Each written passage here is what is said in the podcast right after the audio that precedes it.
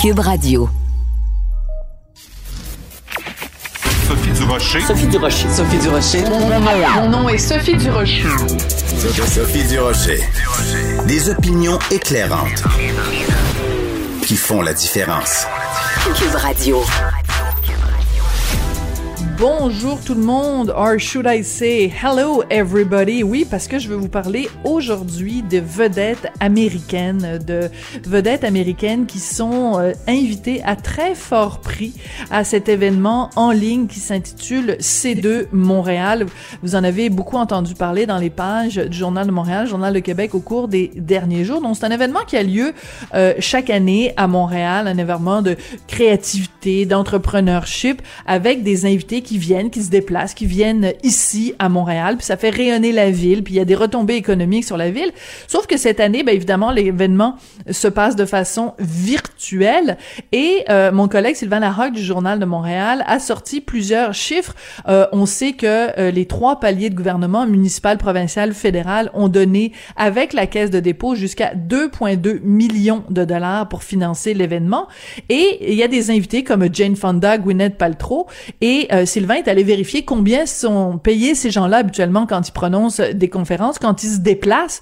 Ben ça va de 50 000 à 200 000 dollars. Alors évidemment, on on n'arrive pas à savoir combien ont été payés les gens qui ont participé à cet événement-là, mais je veux juste vous dire une affaire.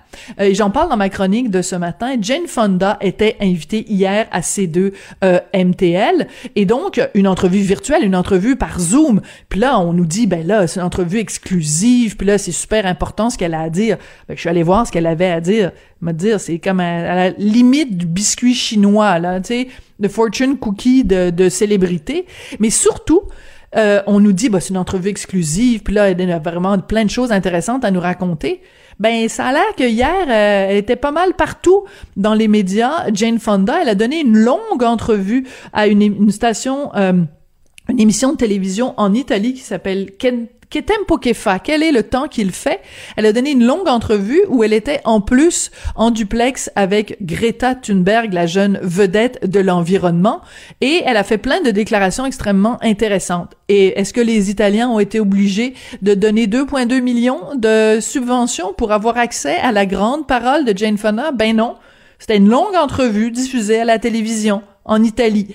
Alors pourquoi on nous dit une entrevue exclusive avec, tu sais, bon, je veux dire, je veux dire, elle était, était, en journée de promotion cette journée-là, euh, Jane Fonda. Là. Elle a parlé gratuitement aux Italiens. Bon, je pense qu'on s'est un tout petit peu, euh, je sais pas comment on dit, enfiroipé en italien, mais disons que les perles de sagesse de Jane Fonda, là, euh, payées à prix fort pour un événement largement subventionné. Quand j'ai vu ça, j'ai poussé un grand. Ben voyons donc. Sophie Durocher. Une femme distinguée qui distingue le vrai du faux. Sophie Durocher. Vous savez, tous les jours à l'émission, j'ai des chroniqueurs qui viennent réfléchir avec moi et avec vous sur euh, toute une panoplie de sujets. Ben, je suis très contente que dorénavant, tous les vendredis, notre chroniqueur, ce soit Patrick Derry, qui est un spécialiste, un analyste des politiques euh, publiques. Et euh, tous les vendredis, ensemble, on va réfléchir sur la semaine COVID-19. Pourquoi? Parce que Patrick Derry est toujours pertinent dans ses analyses et surtout parce qu'il a un œil de lynx pour analyser les chiffres. Patrick, bonjour. Bonjour Sophie, merci pour l'introduction. Ben, ça fait plaisir et c'est tout à fait euh, justifié. Euh, Patrick, euh, depuis trois semaines maintenant, les cas se sont stabilisés, mais on a de la difficulté à comprendre comment ça se fait que ça ne baisse pas. Oui, en effet. c'est peut-être parce que c'est pas une vraie baisse. Ah, expliquez-nous. C'est-à-dire que, bon, pour rappel, on est autour de 1000 cas par jour. Euh, ce qui ressemble à un très long plateau depuis presque trois semaines, mais c'est c'est quand même beaucoup 1000 cas. C'est un nombre qui est très élevé. Et pendant la même période, le nombre de tests qui est effectué, lui, a baissé, là, disons, d'environ 15% depuis deux semaines. Fait on a le même nombre de tests positifs hmm. qu'on rapporte chaque jour, mais on teste moins. Et pendant ce temps-là aussi, parce que j'entends des gens dire ah, c'est normal, on teste plus, plus de cas, on teste moins, hmm. moins de cas mais le taux de positif continue de monter. c'est quoi le taux de positif? C'est la proportion de tests qui, reviennent positifs, donc des cas de COVID confirmés sur le nombre de tests. Fait ce que ça donne comme indice, là, c'est qu'on est probablement en train d'en échapper un certain nombre et que si le nombre de tests était resté plus ou moins constant, ça aurait continué de monter. Peut-être pas d'exploser, mais ça aurait continué de monter. Donc, euh, on peut même quasiment penser qu'il y a une augmentation en fait, parce que on teste moins, mais le nombre de, de, de, de cas est stable et en plus, la proportion, elle, augmente. Donc, ça veut dire qu'il y a quelque chose quelque part qu'on fait pas comme il faut. Pourtant, le gouvernement nous demande depuis un bon moment maintenant de faire des sacrifices, de faire attention, de réduire au maximum notre nombre de contacts. On a fermé les restaurants, fermé les théâtres, fermé les musées, fermé tout ça. Qu'est-ce qui reste qu'on peut encore faire à part mettre, arrêter complètement l'économie? Et puis, pas, grand-chose. Hein? Non. C'est sûr que là, il y a, le, ce qui arrive aussi, c'est que, on se remet en contexte au début septembre, la, déjà, là, au début octobre, pardon, déjà, la, la, grande majorité des cas, ça arrivait où? Ça arrivait au travail, ça arrivait à l'école. Fait qu'est-ce mm. qu'on a fait? Dans un premier temps, on a fermé des musées des salles de spectacle où il se passe à peu près rien, là. C'est-à-dire ben non, c'est ça. T'attrapes pas la COVID dans un endroit qui est désert au, au trois quarts où tu passes peut-être euh, trois quarts d'heure, une heure, là. Euh, c'est pas là que ça se passe. Fait donc, on a agi sur les bars et sur les restos où il y avait des problèmes à certains endroits, quoique Montréal, c'était quand même assez, euh, assez bien contrôlé. Là, ben, c'est l'école. C'est un gros, gros problème, l'école. Écoute, quand ça a recommencé en septembre, là, on a rajouté trois, il y a 3000 écoles au Québec, fait qu'on a rajouté 3000 lieux de contamination potentielle. c'est énorme. Les, les, enfants dans les classes, les enfants et les ados, ils passent, ils passent pas 10 euh, minutes, 15 minutes, ils passent 5-6 heures en classe par jour. Ils peuvent être 25, 30, 35 dans des locaux qui sont pas toujours ventilés. En fait, il y en a qui n'ont même pas de fenêtre. Euh, et c'est pas juste les élèves qui sont en contact entre eux, hein, parce que c'est les parents des élèves. pour une seule classe, il y a des dizaines de parents qui sont en contact à travers les élèves. C'est des contacts indirects, mais c'est des contacts quand même. Et tu multiplies ça par le nombre d'élèves d'âge scolaire. Donc, partant de là, là, c'était c'est sûr qu'on courait après le trouble. Ça ne veut pas dire qu'il fallait fermer les écoles et pas faire pas, faire de rentrée, mais l'erreur qu'on a faite, moi, je pense, c'est on dit, ah ben ça va bien, on est en bas de 100 cas par jour, il fait beau, on a passé un bel été, ça a redescendu, on va être correct. On a baissé notre garde un peu. L'Ontario, eux, ce qu'ils ont fait, c'est ils n'ont pas pris de chance. Ben voilà. En classe à partir de 10 ans. Même si les cas c'est bas, on met ça tout de suite. L'école à distance est offerte à tous ceux qui le veulent. L'Ontario a fait ça au départ. En fait, il y a même il y a la, des garderies, la, la, maternelle, en fait, je devrais dire, à distance. Ça, c'est assez hallucinant. Puis c'est assez particulier parce que dans, je pense, c'est dans la presse ce matin, il y a euh, des, une entrevue avec différents enseignants qui disent oh mon Dieu, on nous demande de mettre une caméra dans notre classe parce que il y a des profs qui sont qui sont en présentiel, puis on leur dit ben mettez une caméra dans votre classe comme ça, les quelques étudiants qui sont obligés de rester à la maison vont pouvoir suivre votre cours. Puis là, les profs sont là, les baguettes en l'air. Mon Dieu, c'est une intrusion dans notre vie privée puis tout ça. Ben, je veux dire, écoute, on n'a pas le choix, là. ouais. Puis honnêtement, j'ai vraiment de la misère à comprendre cette attitude-là, là, parce que ben oui. D'abord, un, un tu sais, c'est une intrusion. D'abord, on parle d'élèves qui seraient là en temps normal, là, c'est surtout des Ben c'est ça. Puis c'est la balance des inconvénients aussi. Là. on parle pas de mettre une caméra dans la salle de bain de la résidence personnelle des professeurs non plus. Donc, il n'y a, a, pas de solution parfaite. On est dans une pandémie, il faut faire ce qu'on peut. Euh, l'école à distance, c'est sûr que pour certains élèves, c'est pas pratique, pour certains parents, c'est pas possible, mais ce qu'il faut comprendre, là, dans une pandémie, c'est une game de chiffres, puis dans une progression qui est potentiellement exponentielle, parce que là, on le sait, là, la, COVID, le coronavirus, là, il est extrêmement contagieux, il se propage très, très vite. Fait que chaque fois que tu peux enlever quelques points de pourcentage de propagation, ça peut faire une différence. Énorme en bout de ligne. Et euh, c'est ça qu'on n'a pas fait. Oui, c'est ça. Mais c'est pour ça que c'est intéressant quand on se compare, mettons, avec d'autres euh, administrations, euh, évidemment à travers le Canada ou euh, à travers le monde. Je veux qu'on parle un petit peu de ce qui se passe en Allemagne. Angela Merkel qui a dit aux Allemands, bon, les prochains mois, ça va être difficile, je vous demande un effort supplémentaire. Bon, ça on comprend, c'est la même chose qu'ici. Christian Dubé, François Legault nous demandent de faire un effort supplémentaire. Sauf qu'eux, ils ont beaucoup moins de cas que nous. Oui, c'est ça. Ben ça, c'est. Je remets en contexte. La semaine dernière, j'ai retrouvé la déclaration ce matin parce que je voulais voir un peu comment c'était rendu en Allemagne. L'Allemagne, c'est un peu un élève modèle en Europe dans le sens où c'est un pays qui a été frappé très, très durement en nombre de cas. mais qui ont été quand même capables de limiter les dommages parce qu'il y avait un dépistage très agressif. Ben et, voilà. euh, qui, a bien, qui a bien fonctionné. Ceci dit, là, le feu est repris à peu près partout, puis même en Allemagne, ça commence à remonter. On n'a pas les, on n'a pas ce qui se passe en France. Là, en France, ils ont eu 40 000 cas, je pense hier. Mm. C'est hallucinant. C'est comme si on avait 5 6 000 cas par jour ici. Euh, L'Allemagne, la semaine passée, il était autour de euh, 7 000 cas environ par jour, ce qui est beaucoup, mais c'est un pays de 80-90 millions d'habitants. Donc, c'était moins que nous à notre échelle, le, nombre de cas qu'il y avait. Mhm. Et malgré tout, Mme Merkel, elle disait, c'est l'air, l'air très, très sobre, très solennel. Écoutez, ça va être des mois difficiles. C'est une scientifique, Mme Merkel, hein, c'est une chimiste.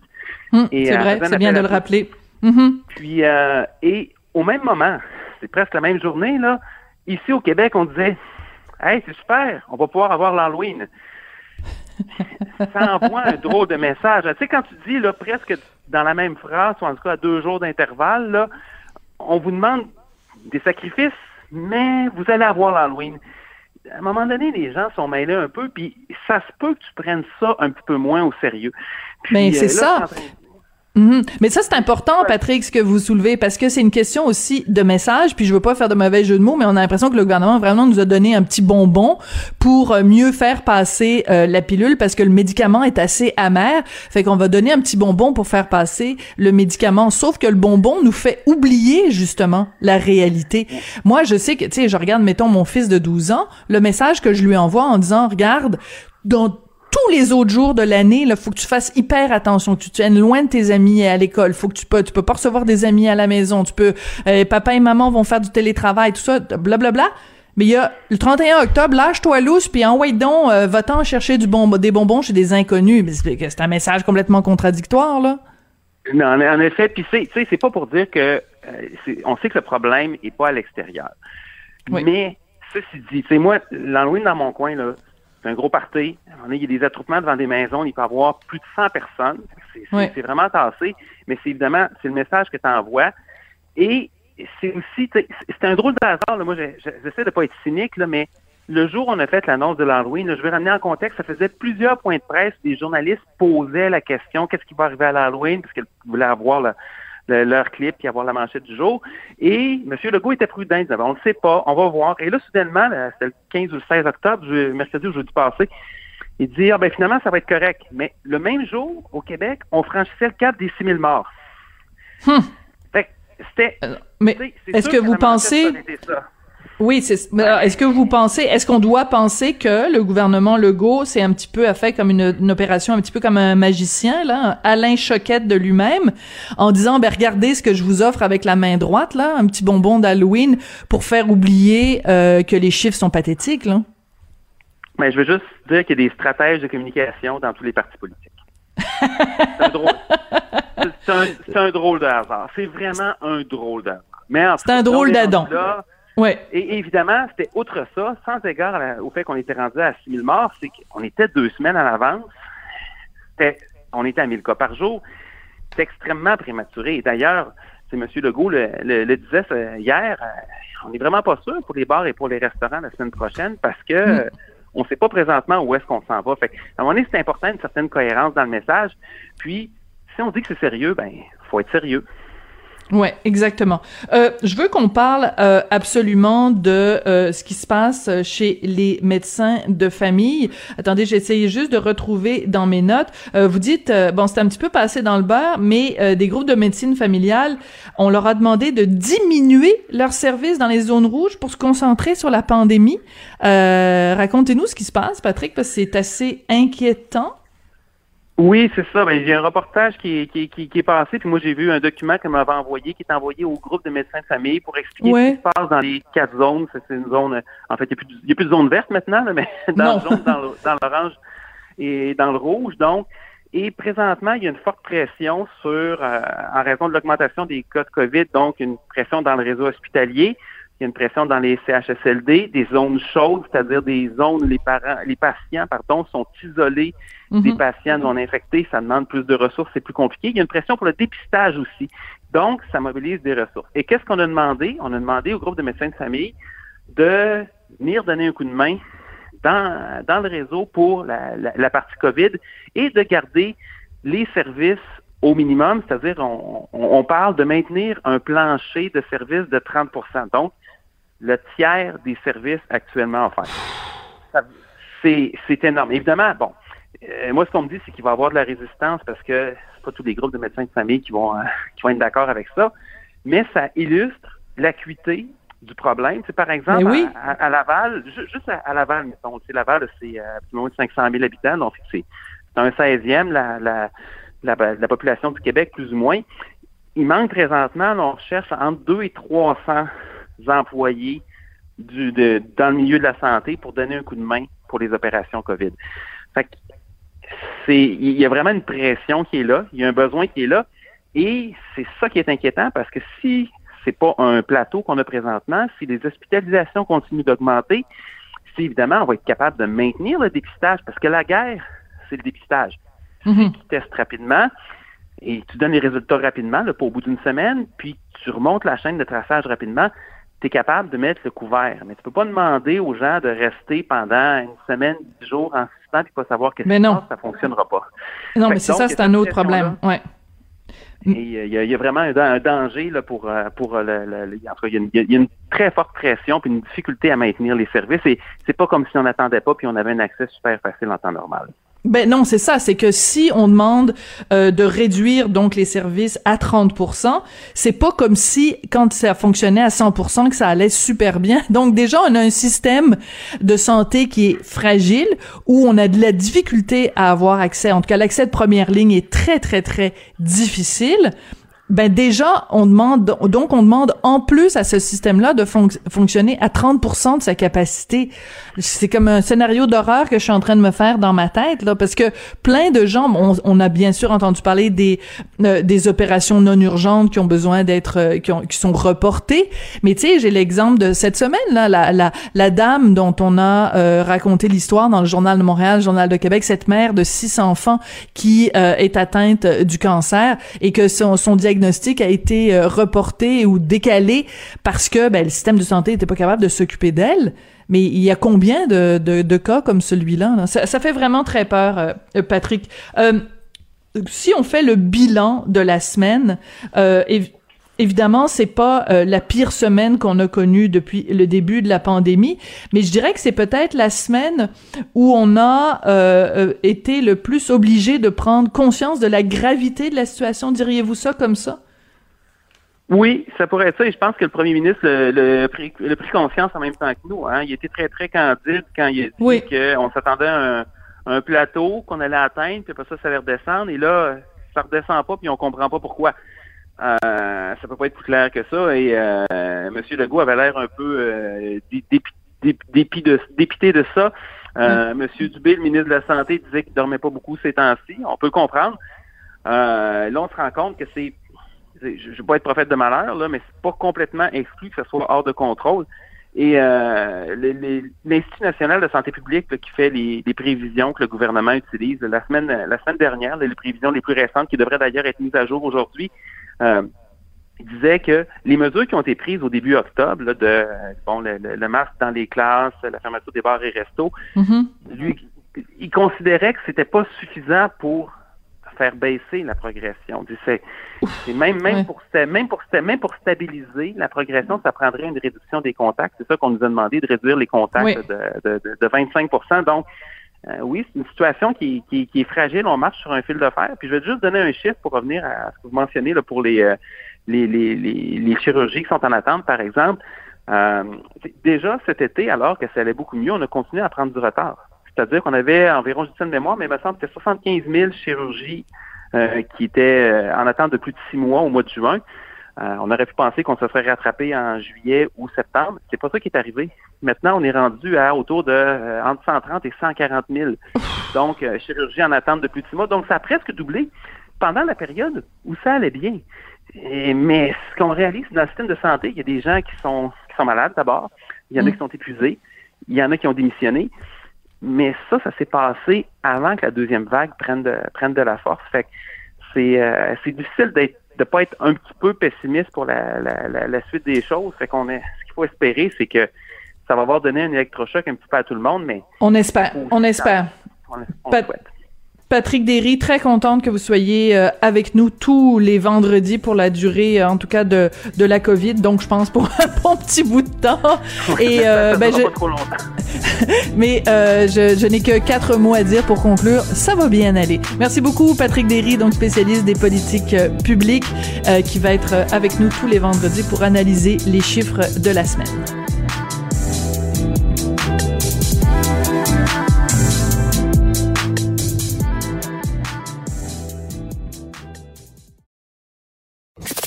Avertissement. Cette émission peut provoquer des débats et des prises de position pas comme les autres.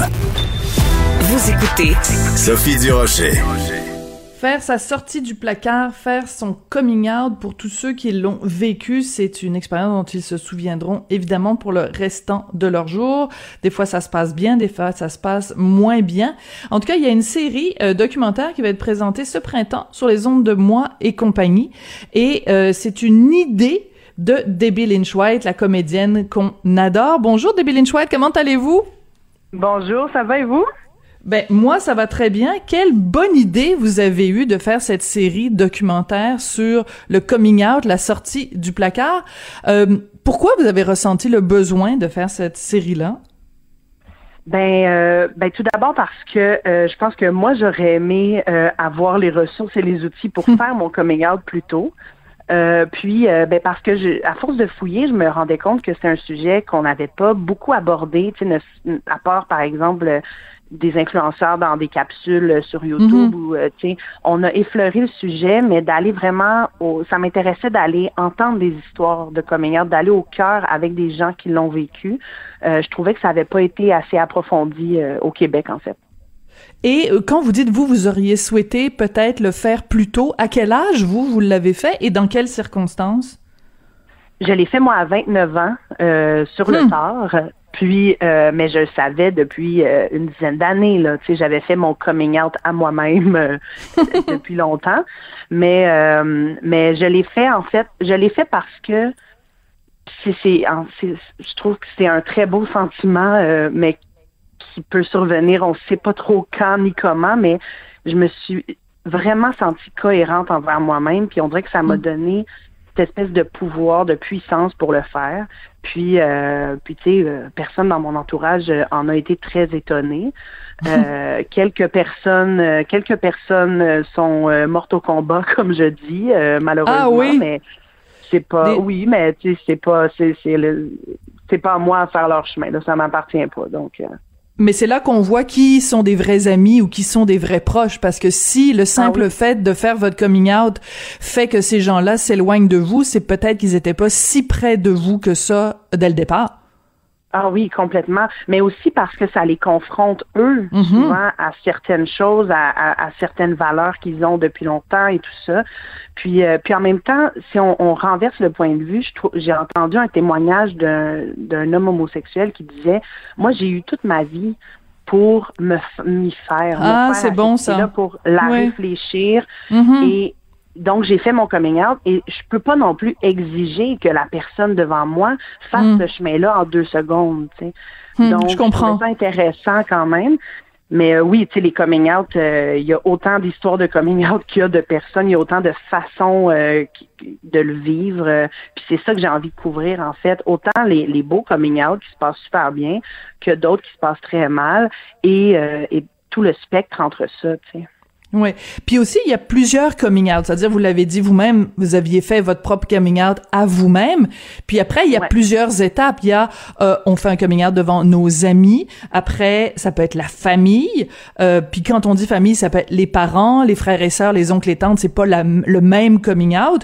Puis le coming out professionnel et dans certains cas, comme vous, un, quand on est un personnage public, on choisit de faire un coming out en public. comment vous voyez ça, les gens qui euh, sont des comédiens, des politiciens et qui ne font pas leur coming out? Est-ce que ça, ça vous dérange ou c'est quelque chose que vous dites, bah, ça leur appartient, ils sont pas obligés de le faire? Ah oui, oui, non, complètement. Ça leur appartient. Euh, tu sais, j'ai pas à juger ça du tout. Euh, je pense que c'est tellement quelque chose de personnel. Euh, si une personne se sent pas à l'aise de le faire, ben ça, ça la regarde. Euh, puis moi, j'ai décidé de le faire comme ça parce que je pense que j'ai toute ma vie été un livre ouvert, assez ouvert Mhm. avec euh, pas mal tout le monde, tu sais, puis euh, puis ça faisait sens pour moi, puis parce que j'ai j'ai ce profond désir depuis toujours d'essayer tu sais, c'est- je le dis en toute humilité là, mais d'essayer de changer le monde. Tu sais, j'ai, je, je ressens ce, je ressens cet élan-là de me dire, j'ai, tellement, je reçois tellement de témoignages. Encore ce matin, une, une jeune Ah fille oui? m'a écrit que grâce à moi, elle vient de faire son coming out. Êtes-vous sérieuse? Mon Dieu, Ouais. c'est quelle belle histoire! Mais vraiment, il y a des témoignages, j'ai j'ai Hmm. des témoignages de, de mères des fois qui m'écrivent en me disant grâce à vous, je comprends mieux mon enfant. Hmm. Il y a des choses comme ça qui se passent où je fais c'est ça que je dois faire. Et pour moi, Hmm. ça fait complètement sens. Euh, puis euh, ouais, à je veux dire à chaque semaine, je rencontre des personnes, où, tu sais, j'entends des histoires euh, inspirantes, Hmm. puis je me dis ben ensemble on peut on peut en inspirer d'autres. Tout à fait. Mais quand je disais tout à l'heure, quand je parlais tout à l'heure des personnalités publiques qui ont choisi de ne pas faire leur coming out, vous m'avez dit, Ouais. moi je les juge pas, mais je, je, me, je me doutais bien, bien sûr, Déby, que vous étiez pas du genre à juger. Mais c'est juste, je me demande, puis j'aimerais ça qu'on réfléchisse ensemble là-dessus, quel message aussi ça envoie? Parce que si on, on, on cache cette partie-là de, de, de notre vie, de nos amours, le fait Ouais. de, le, de le cacher, de pas en parler ouvertement, est-ce que c'est pas aussi envoyer un message de dire ben c'est quelque chose qui qui qui qui qui, qui est gênant ou c'est quelque chose qui peut peut-être le prix politique ou le prix public à payer est trop fort? Moi je rêve d'un jour où faire un, son coming out, ça va être quelque chose de tout à fait qui aura zéro conséquence, mais peut-être que justement il y a des conséquences, peut-être qu'il y a des gens pour qui le prix à payer Oui. est trop fort. Ah oui, complètement, complètement. Puis je rêve de ce jour aussi euh, Mhm. où on n'aura pas à, à s'inquiéter de faire un coming out. Euh, mais oui, le prix à payer, je veux dire, faut quand même être armé aussi euh, émotivement, psychologiquement intellectuellement pour faire ça, dans le sens Hmm. que tu sais, je veux dire, j'en reçois là des commentaires homophobes. J'en reçois des commentaires homophobes sur ma femme. J'ai, Hmm. il faut, faut être prête à, à, à- gérer ça aussi. Et je dis pas que ces personnes-là ne sont pas prêtes à le faire, mais oui, il y a, il y a un revers à la médaille. Et, euh, et oui, il y a des conséquences. Je veux dire, Hmm. ne serait-ce que dans le monde du sport, euh, il y a- C'est vrai. je veux dire, il y a des, il y a des sportifs qui, ah, étrangement, étrangement, ne se font, ne sont pas au prochain repêchage. Tu sais, il y a des, il y a des Hmm. choses comme ça Hmm. qui, euh, oui, existent. Et, euh, et ben, c'est pour ça qu'il faut faire des séries comme, comme, comme l'histoire de mon coming out, où est-ce que je pense que plus on va en parler, plus les gens vont être à l'aise de le faire. Puis moi, je connais des personnes qui ne le font pas aussi. Euh, par respect pour leur famille, parce qu'ils ne veulent pas faire porter ce fardeau-là à leur famille, Hmm. de se faire dire ah oui ton fils est, est, est homosexuel ou tout ça, puis ils se disent j'aime mieux pas embarquer parce que quand on est une personnalité connue, on traîne d'autres personnes avec nous aussi là-dedans. Des- donc euh, donc ouais oui je pense qu'il y a des il y a des conséquences à payer et euh, est-ce que de ne pas le dire ça veut dire quelque chose? Je pense que rendu là, c'est encore euh, une chose très personnelle. Puis, euh, puis ben, ça nous dit en tout cas que on a encore du chemin à faire comme société. Tu sais. Ben absolument. Puis aussi, je dirais que quand on est une personnalité publique, euh, c'est comme si les gens ne vous regardaient que là, lui, c'est le politicien gay. Euh, elle, c'est la comédienne gay, comme si c'était ça, puis que vous étiez résu Ouais. ça se résumait à ça. Je pense par exemple à André Boisclair, euh, tu sais, qui était à la, à la tête euh, du PQ. Euh, combien de commentaires on a fait, je veux dire, euh, des, des, Ouais, des gens ouais. évidemment homophobes, mais qui ramenaient chaque fois que ce gars-là faisait euh, un, un pas de travers, on le disait, ah ben on le sait bien, lui il est gay. C'est comme si toute la communauté gay, euh, euh, euh, est- est- comme si lui était responsable de toute la communauté gay. Ça peut être un poids très lourd aussi à porter. Oui, puis c'est que ça, ça amène toute la question des catégories, de Mm. ce concept-là de devoir catégoriser pour se rassurer comme personne, pour parce que c'est rassurant de dire ah ben elle est lesbienne, lui est, est hétéro, lui, tu sais, on et ce besoin-là, moi j'ai envie de, de le décarcaner aussi, de Hmm. j'ai hâte qu'on soit juste dans une grosse boîte écrit être humain là. oui, tout à euh, fait. ça, j'ai Puis- bien hâte de ça. Mais donc, c'est ça, je pense que oui, oui, il y a, il y a forcément euh, on- il y a forcément un étiquetage qui, qui peut se faire. Puis je pense qu'il y a plusieurs personnes qui ne veulent pas faire de coming out pour cette raison-là aussi, parce Mm. que ça leur tente pas. Ils se définissent plus comme queer. Ça leur tente pas d'être étiquetés aussi. Puis je les comprends. Mais non, tout à fait. Puis euh, on le voit aussi qu'il y a des, des fois tellement de, de violence euh, sur les médias sociaux. Je veux revenir sur, euh, vous avez parlé tout à l'heure de, de, de votre blonde, de votre femme. Ça fait trois ans, trois ans de mariage. Félicitations. Euh, les noces de froment, hein, je pense que c'est ça que vous avez écrit sur Oui, votre oui, page, oui, sur votre page euh, Facebook. Euh, c'est sûr que ça doit pas être euh, facile pour votre blonde Marina, je pense, euh, Oui. pour votre femme, parfois de euh, de- de- d'être la cible par d'un dommage collatéral. Là, quand les gens veulent vous faire de la peine à vous, ils s'en prennent euh, Ouais. à votre femme. Ça doit pas être euh, facile non plus tous les jours. Alors que, ben, je veux dire, si vous étiez marié avec un homme, euh, je pense pas que les gens s'en prendraient avec à, à- à votre chum, à votre mari, s'ils voulaient vous faire de la peine à vous. Là, c'est comme un double un double standard quand même. Oui, oui, puis, euh, mais tu sais, euh, bien honnêtement, je pense que j'ai la chance d'avoir euh, une femme euh, extrêmement solide, extrêmement forte. Euh, euh, je pense que ça ne semble pas l'atteindre tant que ça. En fait, Hmm. ça, ça fonctionne bien parce que moi, ça m'atteint plus, mais ça ne m'attriste pas, ça me ça m'enrage plus qu'autre chose. Oui. Ça me déçoit, ça me déçoit surtout de tu sais, je veux dire, je trouve que c'est très faible là, de, de, de, de s'insulter comme ça aussi gratuitement. Mais on est quand même chanceuse dans le sens que euh, on, je pense qu'on a une très grande cote de, de sympathie, puis qu'on est à la base des bonnes personnes. Fait que, tu sais, Hmm. les, les, les commentaires négatifs sont très peu nombreux comparativement au reste. Fait, fait que je pense qu'à la longue, euh, on finit par accorder euh, leur, leur- plus, plus leur accorder d'attention en fait. Ben, c'est là qu'on reconnaît aussi votre votre morale votre morale d'acier puis votre côté euh, justement de prendre la vie du bon côté.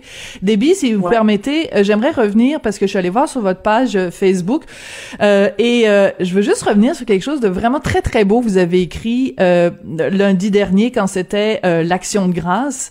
Euh, bon, parce que l'action de grâce c'est un c'est un, un moment, une journée, un temps qu'on prend pour remercier la vie pour différentes choses. Et Ouais. si vous permettez, je vais lire ce que vous avez euh, écrit en cette journée d'action de grâce, j'ai envie de dire merci à mon corps. Je l'ai longtemps malmené, trouvé laid, mais lui, il ne m'a jamais lâché. Il a tout le temps été top shape, toujours fort dans la tempête et suave sur un dance floor. Je trouve que c'est génial comme entrée Facebook. Quel genre de réaction vous avez eu, puis pourquoi vous avez voulu écrire ça le jour de l'action de grâce?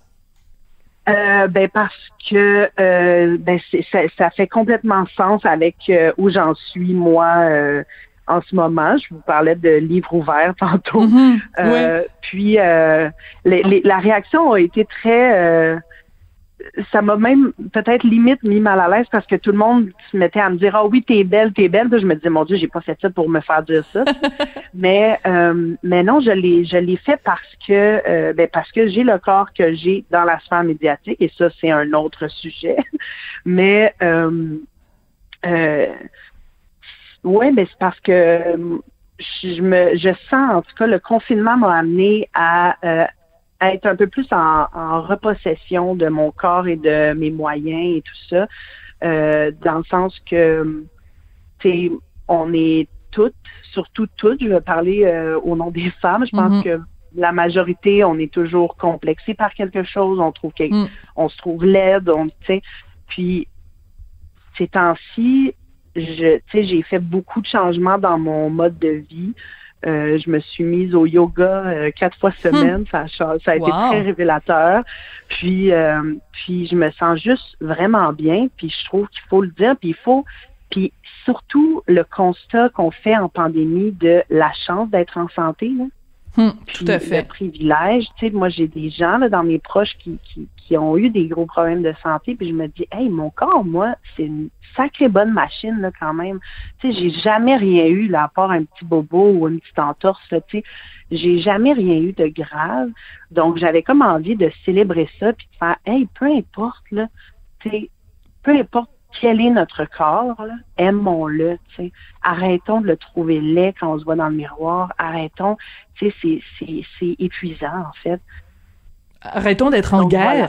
contre notre propre corps. Ça ressemble tellement souvent à ça quand je regarde les annonces justement pour euh, bon les gyms sont fermés en ce moment, mais tu sais les annonces pour des gyms ou les annonces pour des régimes et tout ça, c'est toujours on a l'impression que c'est toujours comme le corps est ton ennemi et il faut que tu le combattes alors que l'approche devrait Écoute là. On est toujours à cinq livres du bonheur, tu sais. c'est ça, c'est ça qui, c'est ça qu'on entend souvent. Puis tu fais ben non, tu sais, dans le sens que c'est pas une affaire de poids, c'est une affaire de, de te sentir en forme, d'être en santé, de, tu sais. Puis justement, j'avais comme envie, je me sentais reconnaissante envers mon corps mm. parce que je le trouve fort, tu sais. Puis on se dit pas ces choses-là assez souvent. Ben tout à fait. Puis vous, vous l'avez fait publiquement. Puis donc, euh, plein de gens vous l'ont vous l'ont répété euh, par la suite. Euh, Juste en terminant, euh, vous dites que c'est c'est la pandémie qui vous a fait réfléchir sur tout ça, puis vous nous disiez euh, tout à l'heure que le fait d'avoir le corps que vous avez, c'est comme ça que vous l'avez dit, dans le milieu médiatique, c'est c'est un autre débat, mais quand même, je remarque que donc vous avez un corps différent dans un milieu où euh, tout le monde est à peu près à peu près le même look. Vous avez euh, une orientation sexuelle différente dans la dans un milieu où la majorité est quand même hétéro. Euh, euh, est-ce qu'il devrait y avoir plus de personnages euh, euh, LGBTQ à la télévision, plus de personnages avec des physiques différents, plus de comédiens, comédiennes différents, atypiques à la télé? Est-ce qu'elle est un petit peu trop toute pareille, notre télé? Euh, ben, il y a toujours place à l'amélioration, ça c'est c'est sûr. Euh, je pense qu'on a fait des grands pas dans les dernières années, que les discussions ont été ouvertes, en tout cas, euh, dans nos discussions de, de, société vont en ce sens-là. après ça, tu sais, je pense que ça change jamais assez vite à notre goût. Donc, mm. donc oui, il y a, y, y a, place à amélioration, mais mais euh, ouais, parce que en tout cas, il faut que la télé nous ressemble, tu sais, faut, faut, faut que ça ressemble à ce qu'on voit dans la rue, puis euh, puis ces acteurs-là existent, ces interprètes-là existent. Donc euh, donc ouais, je pense que je pense que la diversité c'est toujours bienvenu, puis parce que ben je me dis que la jeune euh, en région euh, qui voit un personnage euh, lesbienne ou homosexuel, par exemple, ou euh, une personne grosse ou une personne racisée à la télé, ben, je veux dire, ça ne peut couvrir ses esprits, ça ne peut que l'aider à se comprendre mieux. puis je pense que c'est ça le but de, de ce qu'on fait, en tout cas de, de ce que moi je fais.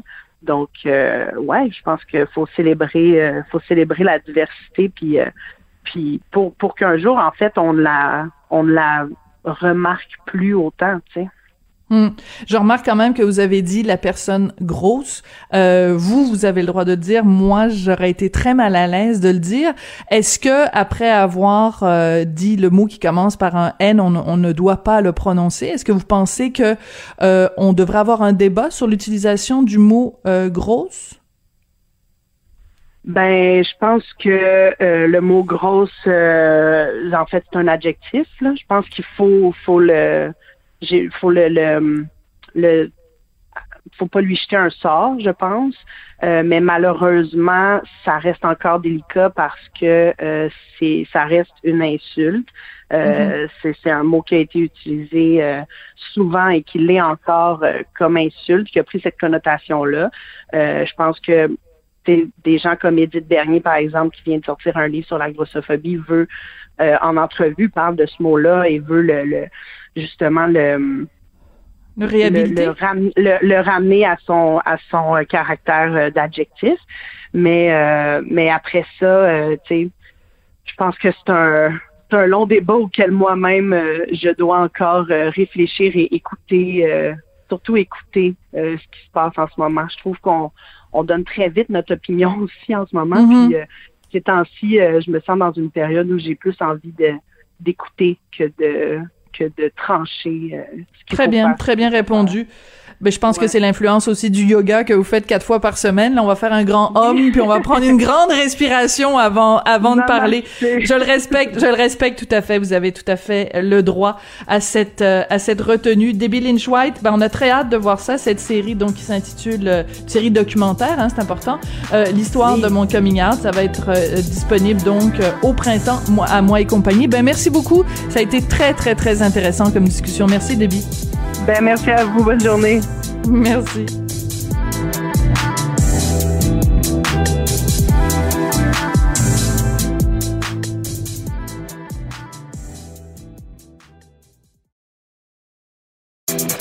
Sophie Durocher. Entendez les dessous de sa dernière chronique. Cube Radio. À la une du Journal de Montréal euh, et du Journal de Québec euh, ce matin, voici les meilleures écoles du Québec. Et la bonne nouvelle, cette année, trois écoles publiques qui se retrouvent vraiment dans le haut du palmarès avec euh, une note parfaite de 10. comment analyser tous ces chiffres-là? Comment lire entre les lignes? On va le faire avec Égide Royer, psychologue. Merci. Bonjour, Monsieur Royer. Comment allez-vous? Ça très bien, vous? Oui, ben ça faisait longtemps qu'on s'était pas parlé, Égide. Alors je suis contente de vous retrouver. Écoutez, ce palmarès des écoles euh, nous permet d'avoir un, instantané de la situation en 2019. Hein. C'est important mhm. de spécifier que c'est les chiffres avant la pandémie. Euh, cette information-là que je viens de mentionner, le fait qu'il y a trois écoles euh, publiques euh, qui euh, vraiment ont une note parfaite, c'est une bonne nouvelle quand même. Oui, c'est une bonne nouvelle dans la mesure où ce sont des écoles euh, qui, ont, qui, offrent le programme international. Donc, c'est des écoles qui euh, recrutent évidemment des élèves en mesure de le faire. Mhm. C'est un peu toujours Ils sélectionnent. Ils sélectionnent, c'est ça. C'est toujours la même chose. À clientèle égale, là, avec un échantillon de jeunes qui sont sensiblement, qui ont sensiblement les mêmes caractéristiques, là, fort, moyen, faible quand vous voyez des différences, s'ils accueillent sensiblement les mêmes jeunes, mais là, c'est vraiment la qualité de l'école. Mais d'un autre côté, écoutez, euh, présentement, là, il y a 15 points de pourcentage de différence entre la hum. réussite au privé et au public on peut dire que ça dépend, uniquement de la, qualité euh, des, écoles privées, mais on peut dire aussi que ça probablement davantage. Ça dépend aussi des clientèles qui acceptent, des jeunes qui acceptent. Mais c'est une bonne nouvelle. C'est des écoles publiques qui, euh, de toute évidence, dans le cadre du programme international, font très bien. Puis là, je rappelle la mesure. Hein, font très bien au test de quatrième et cinquième secondaire du ministère mais combien de milliers de jeunes ne se rendent même pas en quatrième et cinquième secondaire? Hmm. Et ceux-là ne rentrent pas dans le, rentrent pas dans le, dans le palmarès. Non, ben non, c'est sûr, c'est une évidence. Euh, ce, ce phénomène-là de décrochage scolaire vous inquiète au plus haut point, et j'ai droyé. Euh, et euh, ben c'est sûr qu'avec la pandémie, ça va pas aller en s'améliorant. Non, c'est évident que présentement, là, on est, je suis de ceux là, qui recommandent aux ministres d'avoir pas simplement des chiffres, ministre de l'Éducation, pas simplement des chiffres sur combien de jeunes ont, attrapé la COVID, là, mais combien de jeunes ne sont pas revenus et combien de hmm. jeunes ont quitté depuis, depuis le, à la fin d'octobre, combien de jeunes auront quitté. Et par rapport au palmarès, regardez ce qui, est, qui serait, euh, d'ailleurs, j'en fais une recommandation, ça fait déjà oui, allez-y. je le fais. La recommandation, c'est que c'est toujours les, les tests de quatrième, cinquième secondaire, mais on peut comparer une école avec elle-même d'une année à l'autre, ça c'est correct. Mais l'autre élément, combien de jeunes ont, diplôme, ont obtenu leur diplôme sur ça, je sais pas, sur 1000 jeunes qui rentrent en première secondaire dans cette école-là, euh, cinq ans ou six ans plus tard, sept ans plus tard, combien ont obtenu un diplôme? Hmm. On appelle le taux de diplomation. L'autre élément, combien de jeunes qui étaient en difficulté, on a décidé de les envoyer à l'éducation des adultes? Donc, vous avez plusieurs dizaines de milliers de jeunes présentement qui ont entre 16 et 19 ans qui sont à l'éducation des adultes. Eux autres sont sous le radar complètement. C'est vrai, c'est très important. Il ne faut pas les oublier. Allez-y, oui. Et l'autre élément, c'est que, vous venez de souligner, c'est décrocheurs.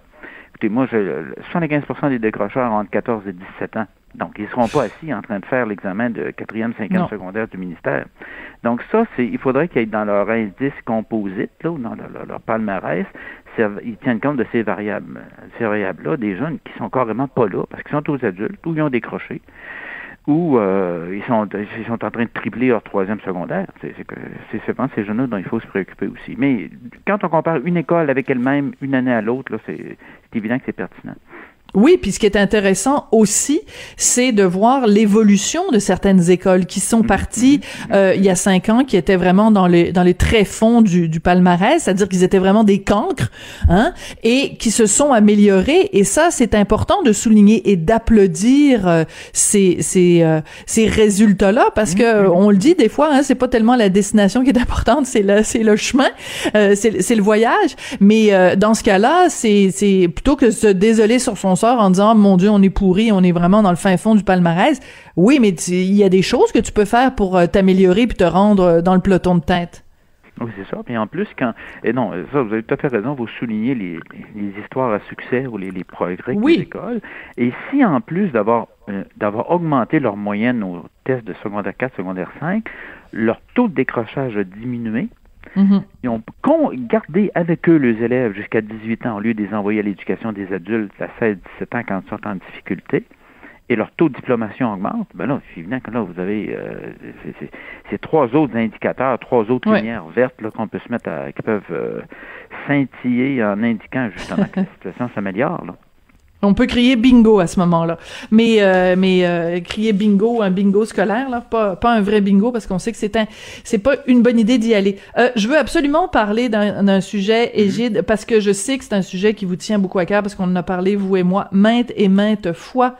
La différence, l'écart entre les garçons et les filles en mathématiques, c'est une catastrophe. Comment se fait-il que euh, la, la, la, la société se mobilise pas plus que ça? Si c'était l'inverse, là, on va se le dire, hein, si c'était les filles qui étaient moins bonnes que les garçons, qui avaient un, un taux de décrochage extrêmement élevé chez les filles, ben la société crierait, puis c'est vraiment tout le monde serait grimpé dans les rideaux. Comment se fait-il que ce soit, même je regarde dans mon dans mon journal, là, c'est un petit paragraphe, ça devrait faire la une des journaux cet écart-là. Vous avez raison, c'était l'inverse. Écoutez, moi, on n'est pas nombreux d'ailleurs à aborder cette question-là. On me traite souvent Les gens ont peur.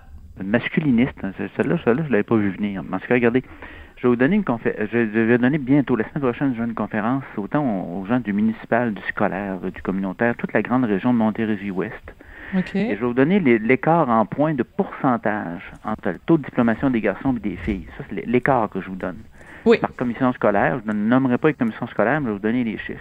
Moins 13% moins 18% moins 21% moins 19% Ça, c'est l'écart en pourcentage. En, en- S'il fallait qu'on dise qu'au Québec, par exemple, les filles, il y a, il y a un écart de 15-20% au niveau du taux de diplomation des filles comparativement au taux de diplomation des garçons, que ce soit les filles qui soient plus faibles, écoutez, ça serait totalement insoutenable.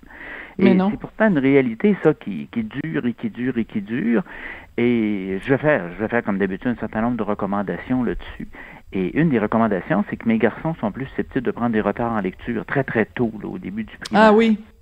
Et l'autre élément, c'est que j'ai besoin, et là on me conteste là-dessus, mais envers et contre tous, je continue. Si vous voulez augmenter, le je vous donne un exemple, si vous voulez augmenter le nombre de, de femmes membres de conseils d'administration qui président des conseils d'administration, souvent il y a des regroupements de femmes qui font déjà ce type de travail-là, qui vont servir de modèle. Oui.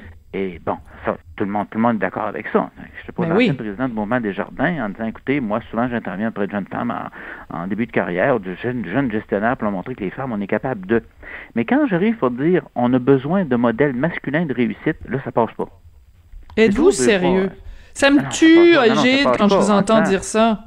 C'est fascinant parce que si je dis qu'on a besoin de modèles masculins de réussite pour les garçons, entre autres, ça peut être au début du primaire, mais au début du secondaire, on me dit, écoutez, encore, c'est, Royer, encore On là, c'est une forme de désapprobation. Tu te trouves à critiquer les femmes qui sont en éducation. Voyez-vous comment est-ce que ça glisse? Ah, ah, on parle ah, d'une ah, ah. question, on glisse sur l'autre. Et l'autre Ouais. élément qui est fascinant, puis, euh, pour compléter cet aspect-là, un autre élément qui est fascinant, c'est quand on dit que les taux de décrochage des garçons sont nettement plus élevés. Écoutez, c'est, Mhm. majeur que de- plus que les filles. Et c'est la même chose au niveau des taux de diplomation qui sont nettement inférieurs. On me répond, mais c'est pas grave parce que même sans diplôme, à 24 ans, les gars gagnent mieux vie que les filles. Voyez-vous, c'est. Ben voyons, on minimise, on minimise la gravité de la situation, puis on banalise le décrochage scolaire. Oui, c'est- c'est qu'on pose une question. que- On regarde, on pose une question, puis on répond à une autre question. On dit, Qu'est-ce qui se passe avant 24 ans? Je, je. Écoutez, j'ai publié un bouquin là-dessus de- déjà depuis euh, sept, une dizaine d'années déjà, Leçon d'éléphant pour la réussite des garçons à l'école. Et ben, j'ai écouté, de donner une communication, moi, à l'UNESCO à Paris là-dessus, et ça brassait. Pourtant, il y a des avis très clairs de l'Union européenne par rapport à cette question-là. Mm. Il y a une sous, écoutez, il y a une sous-scolarisation des garçons au Québec. Et c'est essentiellement une sous-scolarisation des garçons francophones au Québec. L'écart Ah oui? le même au niveau des anglophones. Et quand je vais donner ça à Montérégie la semaine prochaine, la conférence de l'ensemble des intervenants, je parle d'une sous-scolarisation des garçons dans la grande région de Montérégie-Ouest. Et c'est une évidence. là. C'est même pas, c'est même pas une étude. Je vous donne les chiffres là, comptés tête Bien d'élève sûr. par tête d'élève. là. Oui, mais vous nous avez donné moins 13, moins 18, moins 21, moins 19 J'ai Oui, noté vous donne tout le ça. provincial. Le chiffre provincial au niveau des diplomations, je l'ai devant moi aussi parce que j'ai la conférence devant moi. Ouais. On se retrouve environ taux de diplomation des garçons après 7 ans. École réseau public, c'est environ 68% Taux de diplomation des filles après 7 ans, c'est 80 Donc, c'est une différence de écart 22. 12 points. Ah oui, de 12, Euh, pardon, c'est- 68.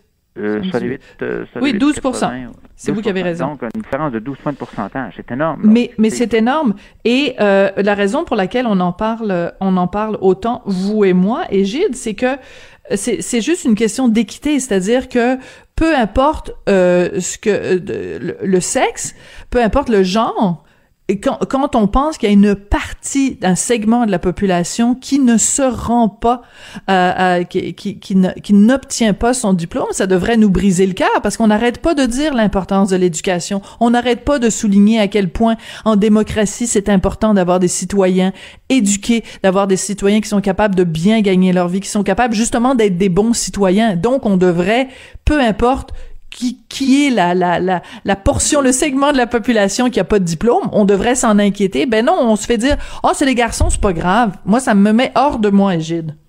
Non, et moi aussi. Et dans ce cadre-là, regardez, je vais vous donner un exemple. C'est parce que quand on parle que l'école devrait être plus, euh, plus proche des centres d'intérêt des garçons, là, entre autres. Parce que, regardez bien, là, si vous me demandez de parler de dépression, d'anxiété, là, on va parler des filles, puis beaucoup des filles, entre autres au secondaire. Mais si on parle de retard d'apprentissage et de décrochage, là, on doit parler des garçons. Prenez l'exemple, la bande dessinée, le deuxième choix de lecture des gars, c'est le neuvième choix de lecture des filles. Ça, c'est une différence. On va dire, bon, on peut crier au sexisme et aux stéréotypes, etc. Mais moi, écoute, j'en suis pas là, là. Je constate que si je, de- je suis devant un groupe d'élèves de deuxième année, gars et filles, mes gars ont un faible pour les livres des records, puis ils ont un faible pour, entre autres, là, les- les- la bande dessinée.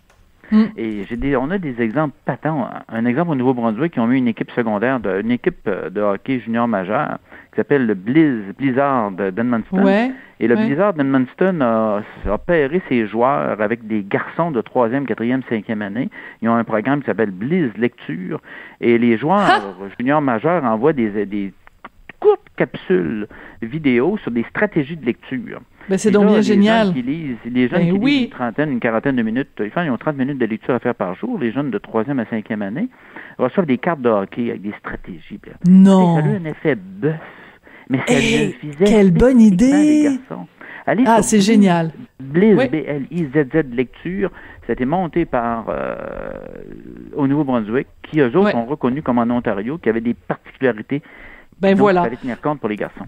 Ben voilà. Ben écoutez, on a commencé en parlant du palmarès, puis on en finit en parlant de hockey. Qui l'aurait cru? Mais euh, mais c'est vraiment euh, c'est vraiment passionnant. Puis je reviens juste rapidement quand vous dites euh, que en effet, on a il y en a plein de programmes euh, pour donner aux filles euh, le goût des sciences, par exemple, pour donner euh, aux jeunes femmes le goût de se lancer euh, en affaires, de se lancer en politique. Ben pourquoi ne peut-on pas appliquer ce modèle-là? Moi, je verrais très bien des gens qui sont des amoureux des livres, tu sais, un Mathieu Aller dans les écoles pour motiver euh, les jeunes, pour leur dire, ben euh, ça se peut aimer les livres, puis bien parler, puis que ce soit un modèle de, de dans la société. Mais semble-t-il que c'est pas dans les priorités. Écoutez, on va en savoir beaucoup plus donc sur ce palmarès parce que le palmarès complet va être dans le journal de Montréal, journal de Québec euh, demain. Mais de façon générale, quand même, euh, Monsieur Royer, vous diriez que c'est, euh, ce sont des, des bonnes nouvelles quand même, le portrait général qui s'en dégage? Oui, le portrait général, c'est une bonne nouvelle. Et sachant qu'au fur et à mesure que les années vont passer, on va devoir préciser ce modèle-là, va tenir compte de ceux Oui. qui ne sont pas là. Ils sont pas assis dans une classe de quatrième secondaire en train, en train de faire l'évaluation du ministère. Donc, eux autres, là, sont sous le radar et ils sont nombreux. Et ils sont nombreux. Et avec la pandémie, donc les chiffres qui vont être analysés dans le palmarès de l'année prochaine, parce que là, ce sont les chiffres de 2019 qui sortent, euh, ben là, il va y avoir en effet tout un autre portrait. Ça va être drôlement intéressant à, à analyser. Égide, merci beaucoup. Ça faisait longtemps, je m'ennuyais de vous. Alors, euh, ben, je vous vois à la télé, là, ou dans vos publicités euh, avec le gouvernement. Je me dis, bon, ben, Ah. il est encore en vie, puis il va bien. Portez-vous bien. Merci beaucoup, Gilles Royer, qui est donc euh, euh, psychologue et euh, également qui enseigne à l'Université Laval. Ben, c'est comme ça que se termine l'émission d'aujourd'hui. Je vous souhaite de passer vraiment une super, de belle fin de semaine. Je vous dis merci. Je dis merci aussi à Sébastien Laperrière à la mise en onde, à la réalisation. Merci à, aujourd'hui, c'était Maud Boutet à la recherche. Puis on se retrouve lundi. À très, très bientôt.